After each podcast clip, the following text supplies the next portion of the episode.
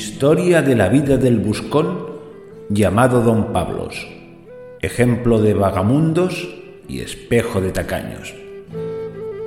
De Don Francisco de Quevedo y Villegas.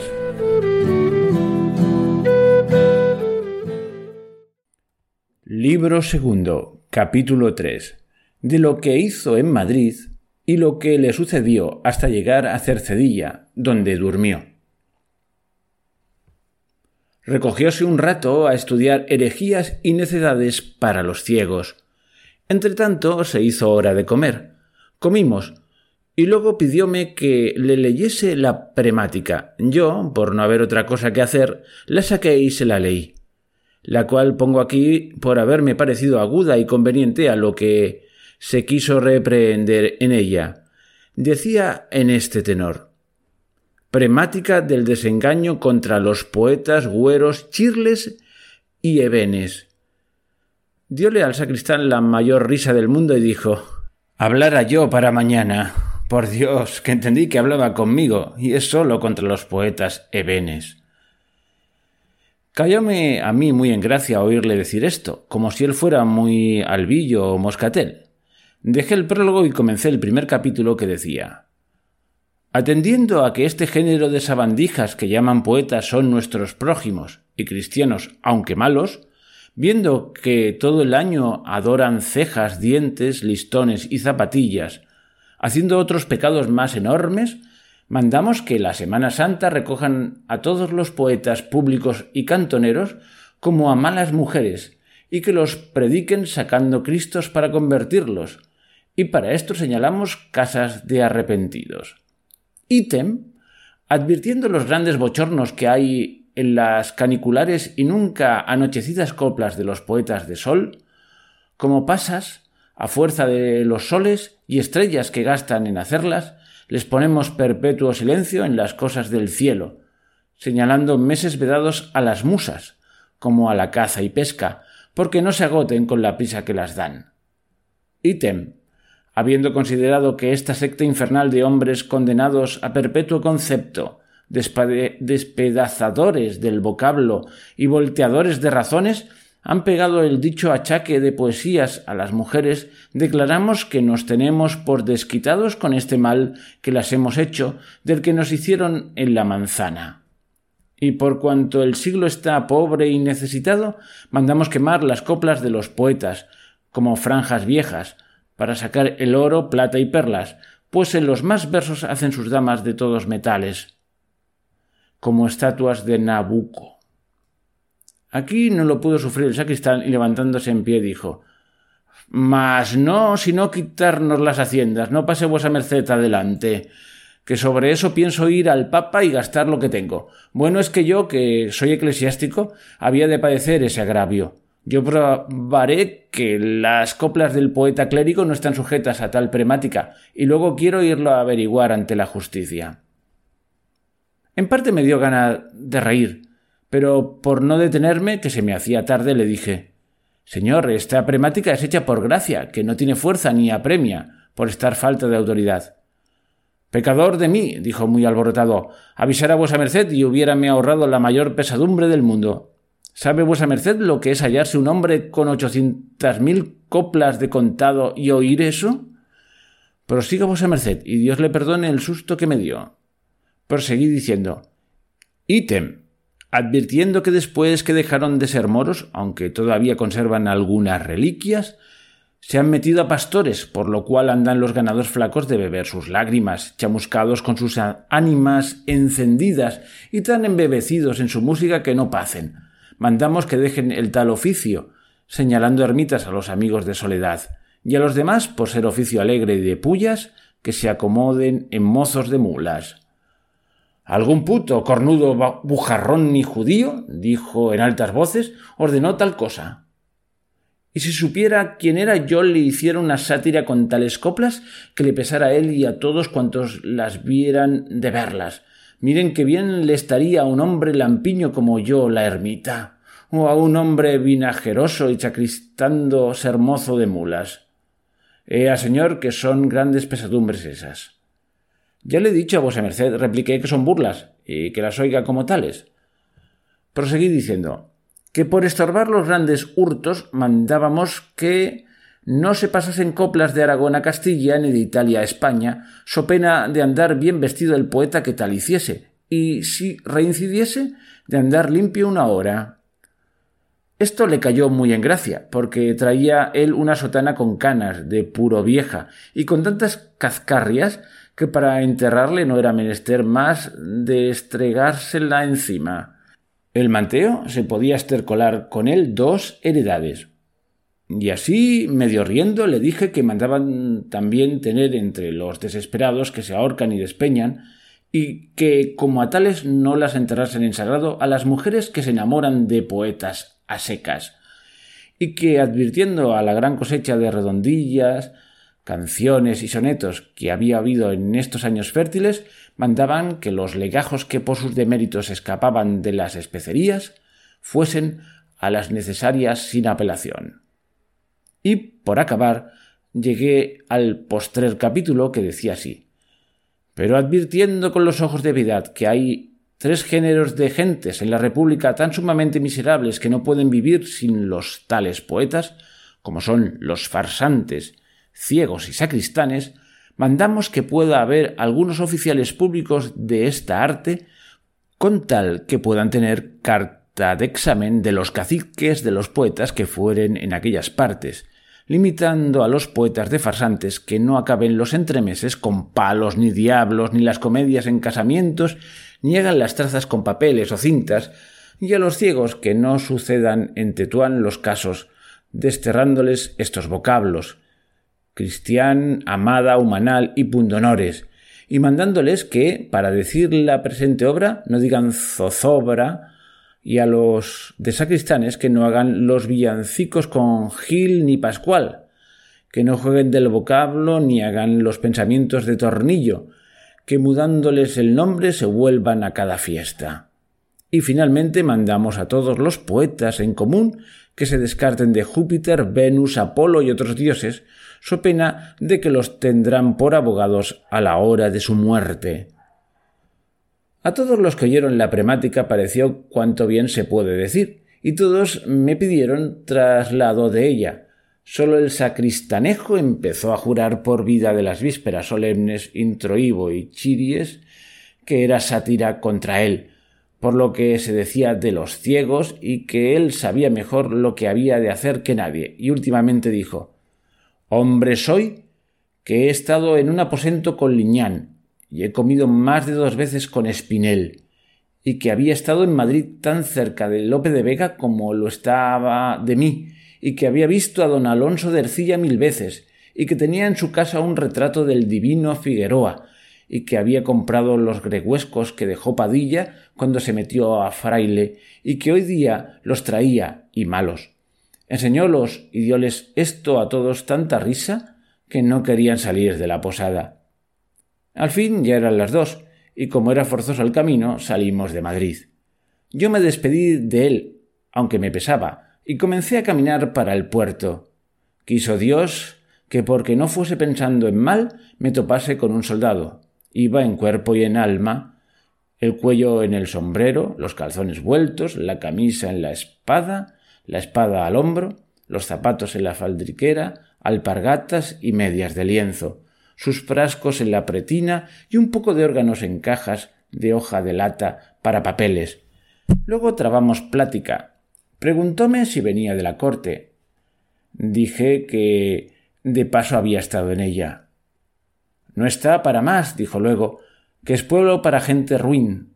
Mas quiero, voto a Cristo, estar en un sitio, la nieve a la cinta, hecho un reloj, comiendo madera, que sufriendo las supercherías que se hacen a un hombre de bien. Y en llegando a ese lugarcito del diablo nos remiten a la sopa y al coche de los pobres en San Felipe, donde cada día en corrillos se hace consejo de Estado y guerra en pie y desabrigada. Y en vida nos hacen soldados en pena por los cementerios, y si pedimos entretenimiento nos envían a la comedia, y si ventajas a los jugadores. Y con esto, comidos de piojos y huéspedes, nos volvemos en este pelo a rogar a los moros y herejes con nuestros cuerpos. A esto le dije yo que advirtiese que en la corte había de todo, y que estimaban mucho a cualquier hombre de suerte. ¿Qué estiman? dijo muy enojado. Si he estado yo ahí seis meses pretendiendo una bandera, tras veinte años de servicios y haber perdido mi sangre en servicio del rey, como lo dicen estas heridas?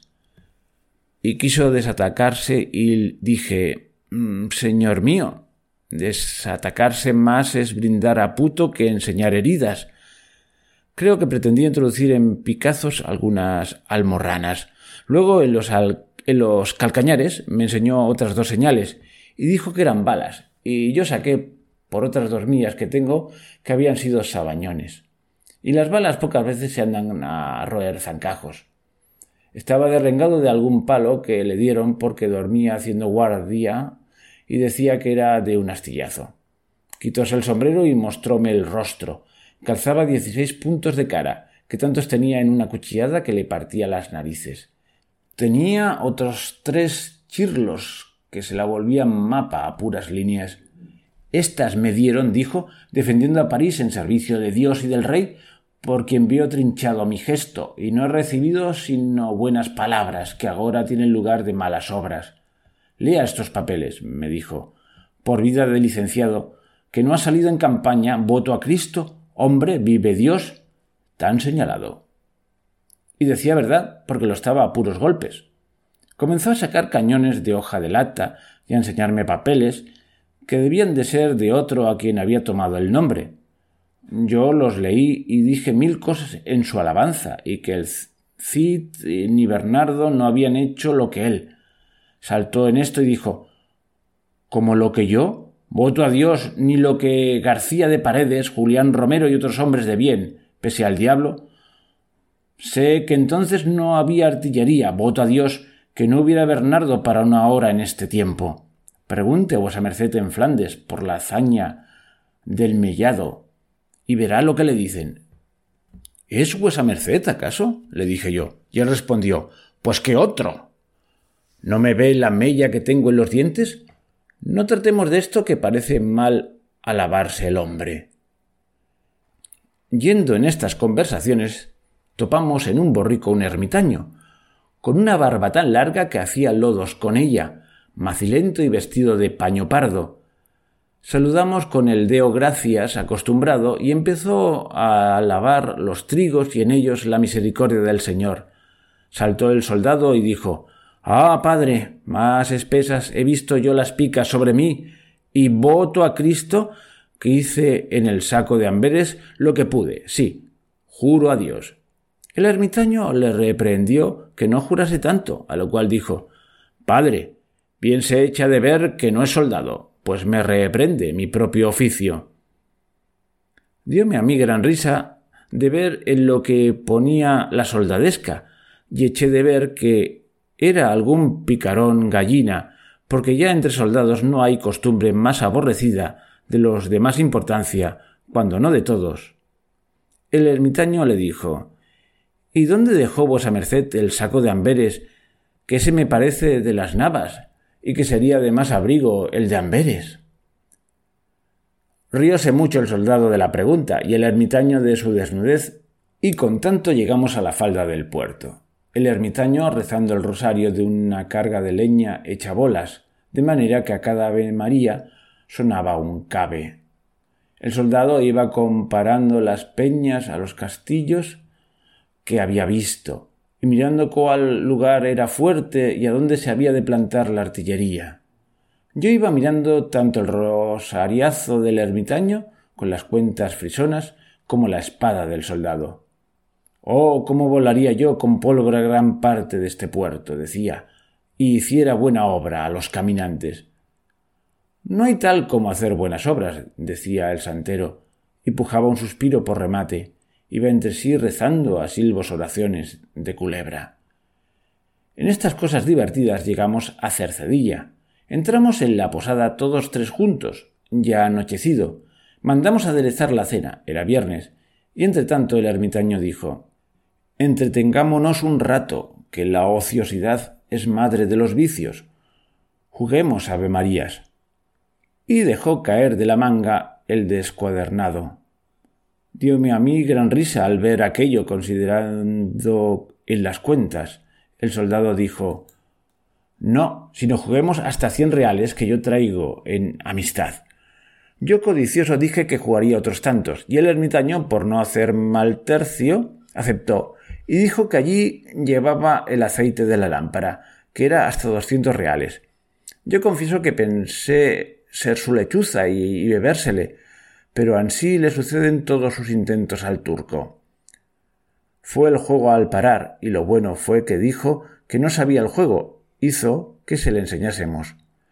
Déjonos el bienaventurado hacer dos manos, y luego nos la dio tal que no dejó blanca en la mesa. Heredónos en vida. Retiraba el ladrón con las ancas de la mano que era lástima. Perdía una sencilla y acertaba doce maliciosas. El soldado echaba a cada suerte doce votos y otros tantos peses, aforrados en porvidas. Yo me comí las uñas y el fraile ocupaba las suyas en mi moneda. No dejaba santo que no llamaba. Nuestras cartas eran como el Mesías, que nunca venían y las aguardábamos siempre. Acabó de pelarnos, quisimosle jugar sobre prendas, y él, tras haberme ganado a mí seiscientos reales, que era lo que llevaba, y al soldado los ciento, dijo que aquello era entretenimiento y que éramos prójimos y que no había de tratar de otra cosa. No juren, decía, que a mí, porque me encomendaba Dios, me ha sucedido bien.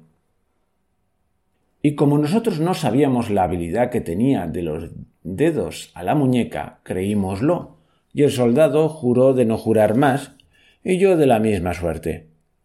Pese a tal, dijo el pobre alférez, que él me dijo entonces que lo era, entre luteranos y moros me he visto, pero no he padecido tal despojo. Él se reía a todo esto.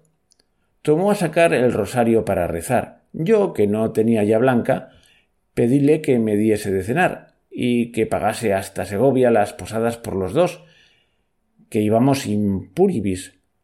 Prometió hacerlo. Metióse sesenta huevos, no vi tal en mi vida. Dijo que se iba a acostar. Dormimos todos en una sala con otra gente que estaba allí porque los aposentos estaban tomados para otros. Yo me acosté con harta tristeza, y el soldado llamó al huésped y le encomendó sus papeles en las cajas de lata que los traía y un envoltorio de camisas jubiladas. Acostámonos, el padre se persinó y nosotros nos santiguamos de él.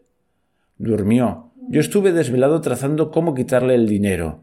El soldado hablaba entre sueños de los cien reales como si no estuvieran sin remedio. Hízose hora de levantar.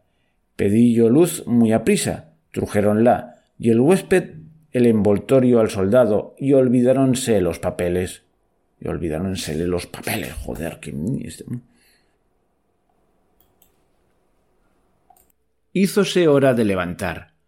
Pedí yo luz muy aprisa, trujéronla, y el huésped el envoltorio al soldado, y olvidáronsele los papeles, el pobre alférez hundió la casa a gritos pidiendo que le diese los servicios. El huésped se turbó y como todos decíamos que se los diese, fue corriendo y trujo tres vacinas diciendo He ahí para cada uno el suyo. ¿Quieren más servicios? Que él entendió que nos habían dado cámaras. diarrea. Aquí fue ella, que se levantó el soldado con la espada tras el huésped, en camisa, jurando que le había de matar porque hacía burla de él, que se había hallado en la naval de San Quintín y otras trayendo servicios en lugar de papeles que le había dado. Todos salimos tras él a tenerle y aún no podíamos, decía el huésped. Señor, su merced pidió servicios y yo no estoy obligado a saber que en lengua soldada se llaman así los papeles de las hazañas. Apaciguámoslos y tornamos al aposento. El ermitaño, receloso, se quedó en la cama diciendo que le había hecho mal el susto. Pagó por nosotros y salímonos del pueblo para el puerto, enfadados del término del ermitaño y de ver que no le habíamos podido quitar el dinero. Topamos con un genovés, digo, con uno de esos antecristos de las monedas de España, que subía al puerto con un paje detrás, y él con su guardasol muy a lo dineroso. Trabamos conversación con él, todo lo llevaba a materia de maravedís, que es gente que naturalmente nació para bolsas.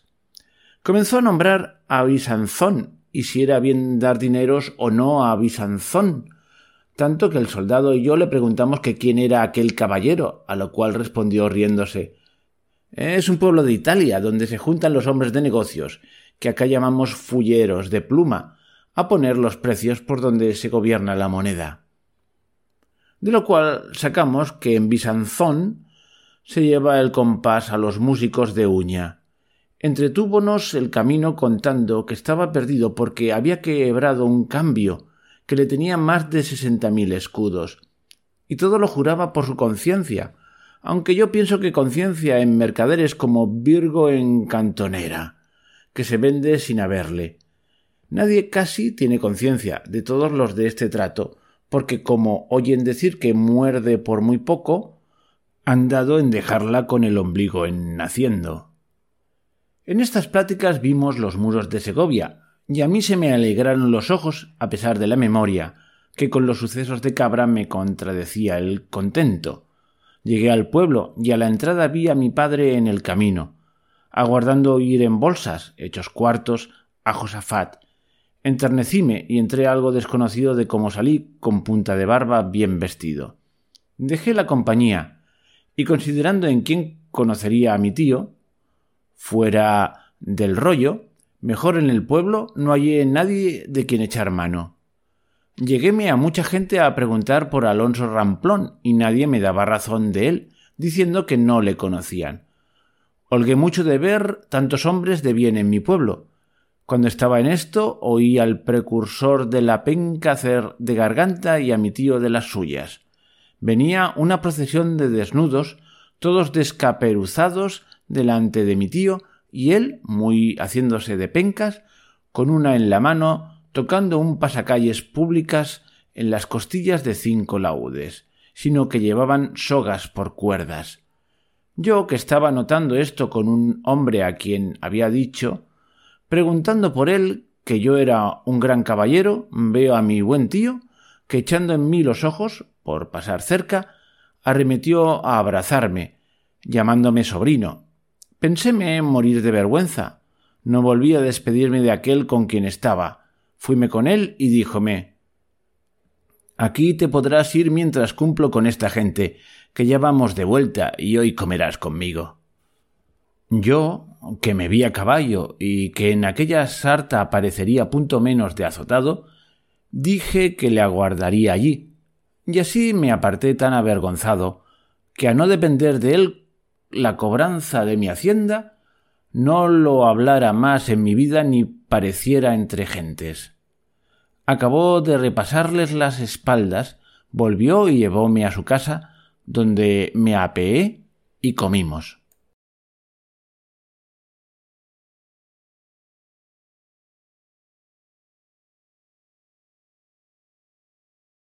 Vamos a ver curiosidades del vocabulario de este capítulo. Al principio del mismo se alude a una premática que decía premática del desengaño contra los poetas güeros, chirles y ebenes con H. Lo digo por si alguien no conoce esta palabra. Vamos a ver qué significa cada una de estas cosas. Güeros, chirles, ebenes. Güero, tal como está escrito aquí, con G y la U con diéresis, pues es güero, con H. Exactamente lo mismo, es un equivalente, es decir, vacío y sin sustancia.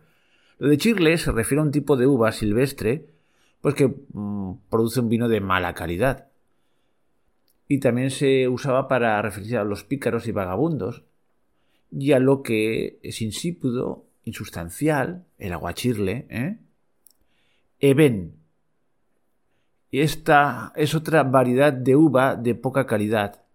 Por extensión, algo de poca sustancia o fútil. Podemos leer por ahí. Así que mm, usa el símil de las uvas. Las chirles y las ebenes. Mira, algo más sabremos, ¿verdad? Entonces el poeta, que es malo a rabiar, ya lo hemos visto antes en el capítulo anterior, cuando lee la premática, el título de la premática dice Hablara yo para mañana, por Dios, que entendí que hablaba conmigo y es solo contra los poetas ebenes.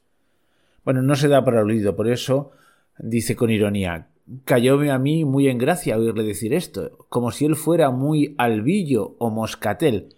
Bueno, albillo o moscatel pues son otras variedades de uva, pero en este caso uvas de calidad. Más adelante la dichosa premática habla de que en Semana Santa Manda, concreta dice, mandamos que la Semana Santa recojan a todos los poetas públicos y cantoneros como a malas mujeres. Y públicos y cantoneros. Las cantoneras en las prostitutas, es decir, compara a los poetas con las prostitutas. En fin, no es muy sutil la, comparación, ¿verdad? Y lo de cantoneras supongo que vendrá por las esquinas, por aquello de las mujeres de esquina, no sé. Bueno, y continúa la premática y en un momento dice una cosa que que nos puede extrañar, dice ítem, advirtiendo que después que dejaron de ser moros, aunque todavía conservan algunas reliquias, se han metido a pastores. ¿Y qué quiere esto decir? Pues es una alusión a los romances pastoriles en sustitución de los romances moriscos, es decir, había antes unos romances moriscos que habían sido ahora sustituidos por los pastoriles, esto de las pastorcillas y tanto que tanto veíamos en el en, el, en Cervantes, en el Quijote, pues eso. Y continúa Quevedo su diativa contra los malos poetas, esta vez con la excusa de, esa premática que es pura invención suya, y en un momento dado habla de lo siguiente. Dice, y que advirtiendo a la gran cosecha de redondillas, canciones y sonetos que habían habido en estos años fértiles, mandaban que los legajos que por sus deméritos escapaban de las especerías fuesen a las necesarias sin apelación.